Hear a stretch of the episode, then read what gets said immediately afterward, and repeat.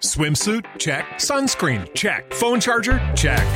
Don't forget to pack the 5 Hour Energy. It fits great in a pocket or carry on, and the alert feeling will help you arrive ready for anything. Now get 20% off when you use code 5HE Travel at 5hourenergy.com. Expires April 30th. One time use only, not valid with other discounts. Remember, visit 5hourenergy.com and use code 5HE Travel to save 20%.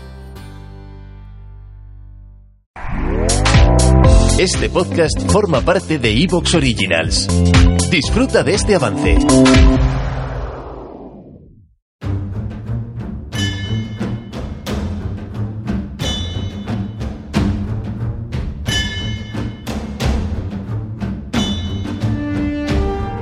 Muy buenas tardes, amigas y amigos oyentes de Colectivo Burbuja. Os doy la bienvenida a un nuevo programa de debate directo. Hoy contamos con Pedro García Bilbao. Buenas tardes, Pedro. Hola, ¿qué tal? Muy buenas tardes. Y también contamos con Antonio. Buenas tardes, Antonio. Sí, Antonio. Eh, buenas tardes.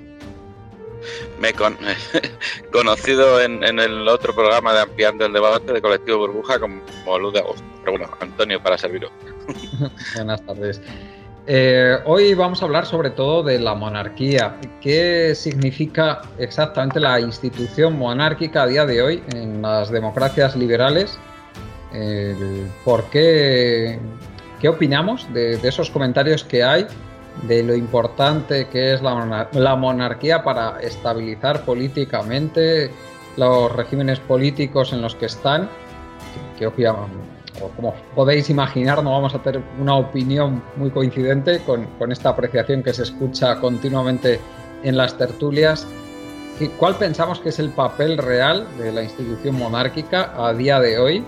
Que por supuesto no va a coincidir tampoco con lo que se suele escuchar en las tertulias y también qué es lo que pensamos concretamente de, la, de lo que ha hecho la, la difunta Isabel II de- del Reino Unido de la Gran Bretaña y todo el papel que ha tenido, que también nos tememos que no va a ser tan favorable como nuestra visión, como la que se suele escuchar.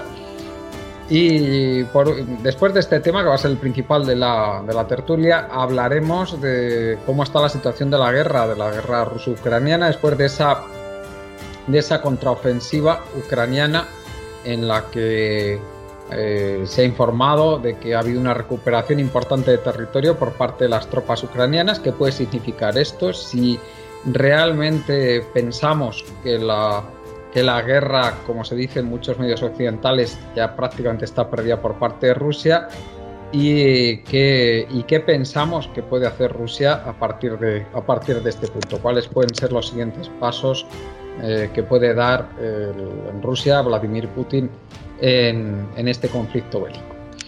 Empezamos con el tema de la, institución monárquica. Y eh, a mí me gustaría, Antonio, que nos dieras tu visión de, la monarquía en, una democracia liberal, como puede ser la española, pero que hay, muchas más. Tenemos el mismo Reino Unido, tenemos también eh, Noruega, tenemos Suecia, tenemos Dinamarca, está Holanda, está Bélgica. En fin, hay, hay muchos países que a día de hoy tienen, tienen aunque son democracias, tienen, tienen rey o reina. ¿Qué significa? El, ¿Qué papel tiene eh, una institución que, que, que, en mi opinión, es tan anacrónica como esta y que es lo más contrario a esa igualdad de, de oportunidades que debería, que debería existir en una democracia? El, ¿Por qué crees que sigue perdurando esta institución? Adelante. Bueno, yo creo que hay que diferenciar entre lo que los partidarios de, la monarquía eh, modernos y, como bien dices, tenemos que ceñirnos un poco a las monarquías de tipo constitucional que siguen estando en Europa o incluso eh, la monarquía japonesa, ¿no? Que incluso ha conservado el título de, emperador, ¿no? Y eh, porque bueno, esos son los argumentos, digamos, que se pueden eh, acoger por la, por la población, porque evidentemente las monarquías teocráticas de carácter absolutista, pues bueno, pues hoy en día no parece que tengan gran acogida y en los sitios donde existen, pues son por temas de, carácter eh, religioso, las, monarquías islámicas y tal, ¿no?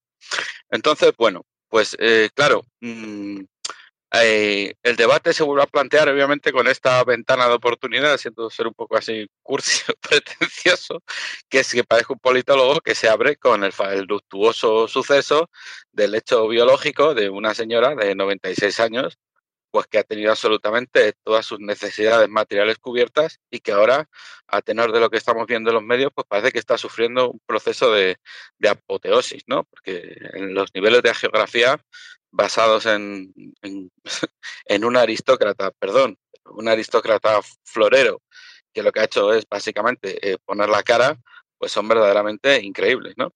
Entonces, claro, mm, es, todo esto, como bien dices, plantea eh, a bote pronto mm, pues un poco de perplejidad por lo, por lo anacrónico de la institución y por eh, la artillería intelectual, entre comillas, que se pone en pleno siglo XXI para defenderla, ¿no?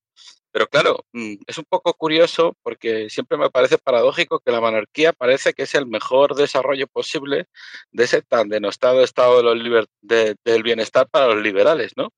Porque eh, siempre, según su relato, eh, pues el malvado Estado priva a la gente que trabaja o contrata a los que trabajan del dinero duramente ganado con su trabajo y o con el trabajo ajeno que arrienda, arriesgando el propio patrimonio y o el de otros, como suele ocurrir muchas veces, ¿no? Como decía Reagan, pues quitar el dinero a los que trabajan para darles una paguita a los que no hacen nada, ¿no? Entonces, claro, mm, esto es un verdadero estado del bienestar para una persona que es la figura del monarca, que está protegido from cradle to grave, o sea, desde la cuna hasta la mismísima tumba. Tiene todas las necesidades materiales cubiertas y vaya, pues, pues, pues qué tremendamente cubiertas, ¿no? Entonces, claro, uno ante esta contradicción que, que en apariencia es bastante manifiesta, bueno, yo hasta casi diría brutal, detonante, pues tiene que pensar, claro, salvo so pena de una disonancia cognitiva que pueda llevar, pues, pues si no al suicidio, pues al menos a daños psicológicos de, grave consideración, aunque claro, ya entiendo que dado el nivel del tertulianómetro, pues para algunos eso no sea un grave problema, porque eh, con eso ya cuentan, pues tenemos que volver a estos argumentos que se suelen esgrimir para justificar a esa institución y a veces incluso para justificar a sus titulares concretos. Yo me acuerdo de, de la, de la famosa novela del gato pardo, ¿no? Donde el, el príncipe de Salina, por muy monárquico y por muy tradicional que sea, por muy apegado a su clase que sea, y aunque, bueno, pues por, por, razones sentimentales, históricas y de otro tipo, siendo un hombre inteligente y un hombre de ciencia, pues apoya todavía esas instituciones, pues está hablando con un familiar suyo, ¿no? Y dice, claro, eh, efectivamente, eh, le decía el, familiar, es que no te fijes tanto en la figura del rey, que está ahora, que era un botarate, porque la institución monárquica va más allá de su titular. Eh, representa la continuidad abstracta del Estado, tal, y decía el, el, el, gato pardo, el príncipe de Salina, decía, pero vamos a ver, cuando realmente la figura real del titular tanto se aleja de esa idea abstracta, la institución lamentablemente también resulta perjudicada, ¿no? No sé si podríamos decir y por aquello de Audiencia Nacional Intensifáis, que resulta más perjudicada, desde luego, en el caso español, con algunos eméritos, que en el caso inglés, pero sin perjuicio de que a lo mejor no es tanto así, pues tampoco vamos a ir eh, por ese camino, ¿no? Entonces, claro, eh, a veces eh, uno de los argumentos que se suele esgrimir para defender la monarquía, ¿no? Y que estos días he visto a los tertulianos eh, mainstream, ¿no? digamos así, que, bueno, están siendo muy pesados con ello, es simplemente pues el arraigo de la, de la institución, ¿no? Y ese carácter, pues es un argumento de, de, que decimos que esto siempre se ha hecho así, y si se ha hecho así, pues oye, pues por algo será, ¿no?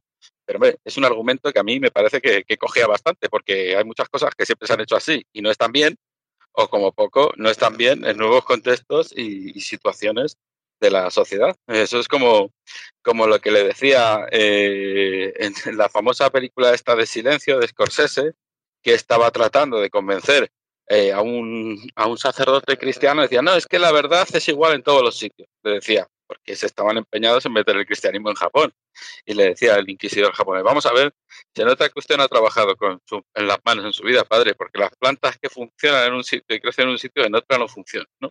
Nosotros también podríamos decir que lo que funciona en una época y contexto determinado, ¿no? Si la monarquía pudo tener una razón de ser, pues no tiene por qué ser funcionar y ser necesario en otra época, ¿no?